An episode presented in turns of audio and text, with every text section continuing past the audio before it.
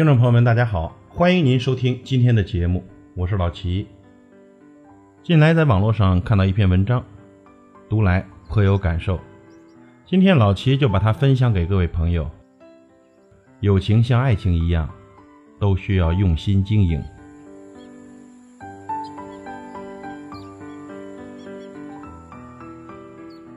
强哥是我最铁的兄弟，现在在德州开了几家扒鸡店。前段时间，强哥给我打电话说：“老三，我下周三结婚，你得来当伴郎。”那段时间我正处于低谷期，稿子写的不够好，业务上也被其他同事碾压，不敢放松一分一秒，也不好意思请假。我对着电话支支吾吾地说：“强哥，我可能去不了了。”后来强哥说：“孙涛从美国都飞回来了，咱们兄弟三个好久不见了，你能试着请假吗？”我打开电脑看了一下文章的排期表，周三那天正好排的是我的稿子。我想了想，还是说工作这边太忙不能去。然后我赶忙又补充了一句：“强哥，我就不去了，礼金我让他们捎过去。”他语气一下子就变了，声音忽然变得很低：“我又不是为了要你的钱，他在美国读书，你在北京工作。”我们三兄弟好久没聚齐过了。后来我也没去，我安慰自己都是兄弟，他一定可以担待的。结婚以后第四个月，强哥带着媳妇儿来北京旅游，给我打电话说来北京玩上三天。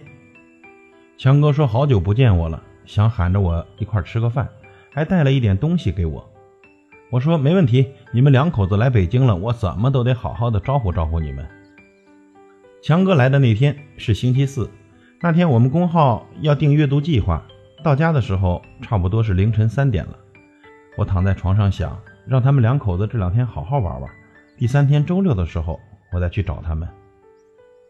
周五下午，本来之前定好去参加一个新媒体交流活动的主办方给我们打电话说，活动的档期改到了这个周六，让我们尽量在周六早晨九点之前到。那个下午，我给强哥打电话说，我这里忽然有个急事，不能陪他了。强哥说没事没事，以后机会多的是。当时啊，特别愧疚，我在心里安慰自己，都是兄弟，他可以担待的。四个月后，我刷朋友圈的时候，看到了强哥晒的孩子满月照片，我才知道强哥刚办完满月酒。我越想越难受，晚上的时候给强哥打了一个电话，问他怎么没叫我。强哥说：“他感觉我比较忙，处于事业的上升期，应该全身心的发展事业，让我不要多心。再说又不只要这一个，下次二胎的时候一定叫我。”强哥和我打电话的时候还是嘻嘻哈哈的，但不知道为什么，我感觉我们之间的感情越来越远了。后来，慢慢的有点疏远了。强哥也不给我点赞了，也很少在我们那个小群里吹牛了，因为这件事。心情特别不好。周末我在床上躺了两天，因为我知道，都是兄弟，他一定可以担待的这句话，已经安慰不了我了。那时候我模糊而清晰地发觉，我和强哥之间的距离有了一个难以修补的裂缝，一条不可逾越的鸿沟。星期一上班的时候，我起晚了。去上班的时候路过一个初中，他们穿着蓝白相间的校服。男生们三五成群的在斑马线上走着，像极了初中时的我们。我想起了初一那年的我们。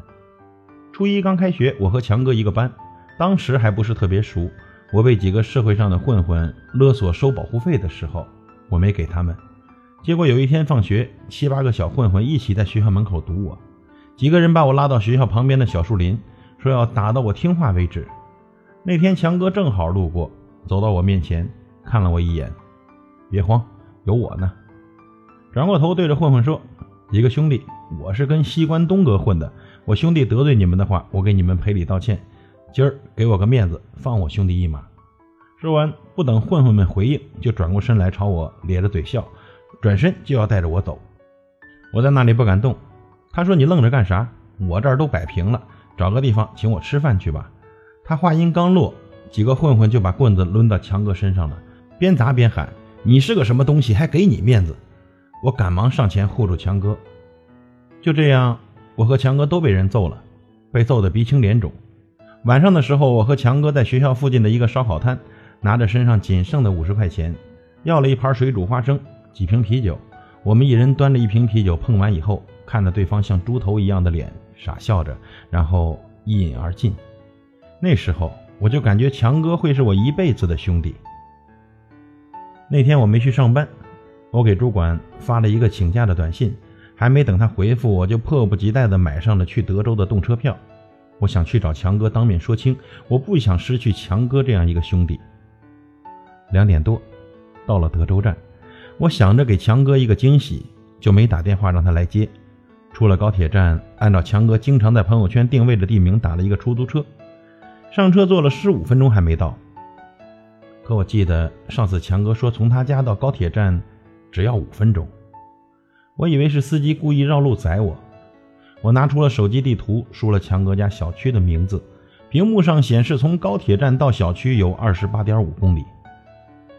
我想起了一六年底十二月中旬的时候，晚上九点，我从济南坐动车去北京，中间经停德州，大概停五分钟。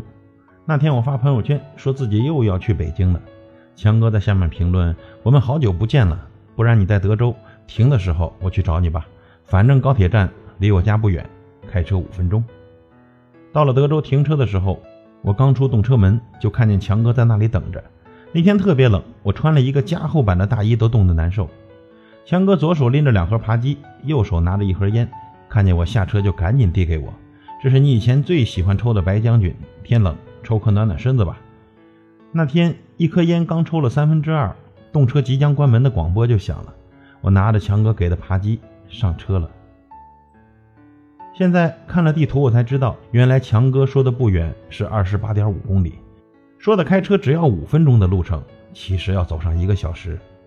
晚上九点多，零下十几度的天气，二十八点五公里，一个多小时的车程，来换了我三分之二根烟的时间。哎，当时的心情特别复杂，既后悔又愧疚。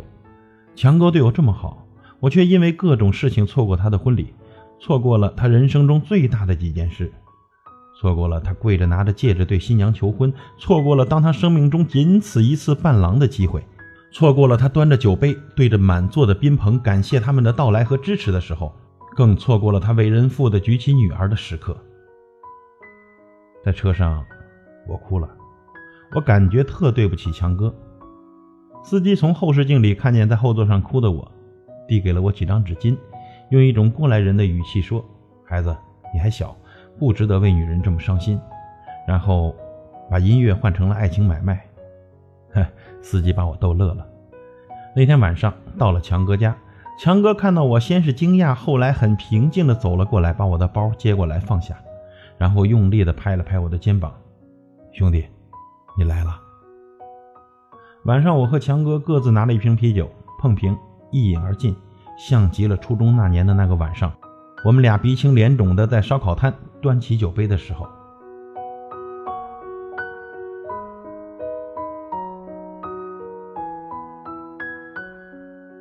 朋友们，人这一辈子大概有不到三万天，在这漫长的岁月里，我们会接触数万人，百分之九十九点九九九的人都是我们生命的过客，真正的好兄弟。无话不谈的朋友，只有少得可怜的百分之零点零零一。然而，这极其难得的百分之零点零零一，我们都极少的去珍惜，因为，在我们眼里，他们是我们的兄弟，无论我们做了什么，他们都不会有一点点介意。我们可以不用照顾他们的任何感受。曾经，我以为是兄弟，就可以肆无忌惮。嘴上说我是把你当兄弟才这样对你，才可以放你的鸽子，才可以没有任何的心理负担的拒绝你。但其实他们也会介意，也会难过，也会失望。这友情啊，就像是爱情一样，都需要经营，都需要付出，都需要嘘寒问暖。我们总是把自己最差、最不堪的一面给了我们最亲切的人，给了我们漫长岁月里只遇见百分之零点零零一的人，把最好的脾气、最好的礼貌。给了我们生命里百分之九十九点九九九的过客。我们总是想讨全世界的欢心，除了我们的生命里最重要的那百分之零点零零一。朋友，别总说忙，别那么多借口，别等到有一天回过头来看看时，身边早已空无一人。感谢您的收听，我是老齐，再会。头顶的太阳燃烧着青春的余热，它从来不会放弃，照耀着我们行进。寒冬不经过这里，那只是迷雾的山林。走完苍老的石桥，感到潮湿的味道。翻过了青山，你说你看头顶斗笠的人们，海风拂过椰树，吹散一路的风尘。这里就像与闹市隔绝的又一个世界，让我们疲倦的身体在这里长久的停歇。